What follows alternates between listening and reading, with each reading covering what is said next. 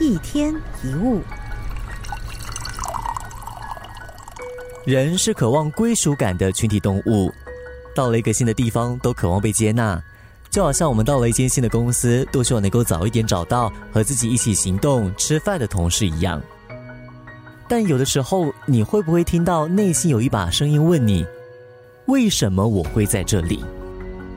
为什么自己会在没有那么喜欢的公司？或者说，为什么自己也会和没有那么喜欢的人混在一起？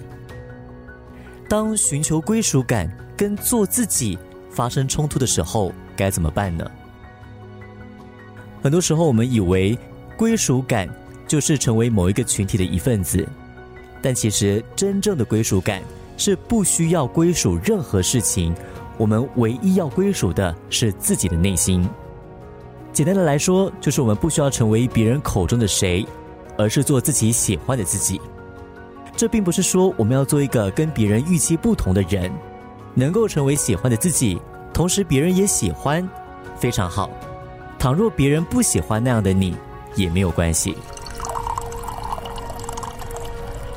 那要如何让自己既有归属感，又不会失去原本的自己呢？首先。我们要设定好自己可以容忍的底线。当某一件事或某个人抵触了那一条界限的时候，我们要有所反应，要为自己坚持，而不是一再的妥协。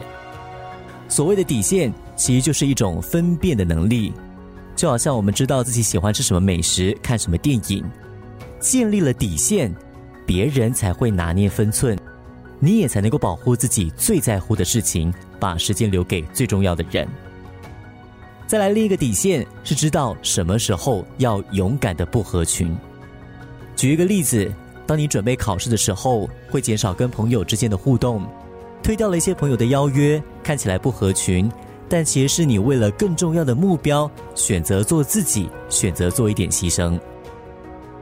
在生活中与别人互动，或者是工作上的时间管理跟任务规划。我们都要为自己设下明确的底线和界限，这样子别人才不会滥用我们的好心或者是宝贵的时间。该合群的时候合群，不该合群的时候要婉拒，这就是分辨，分辨自己想要的人生。最重要的是，不要因此害怕让别人失望，也不要害怕用更真实的自己去活着。其实，喜欢你的人会连同你的缺点也喜欢。在乎你的人会在乎你有没有看见自己的优点，让别人失望不代表你就是没用的人，为自己开心也不代表你是一位自私的人。一天一物。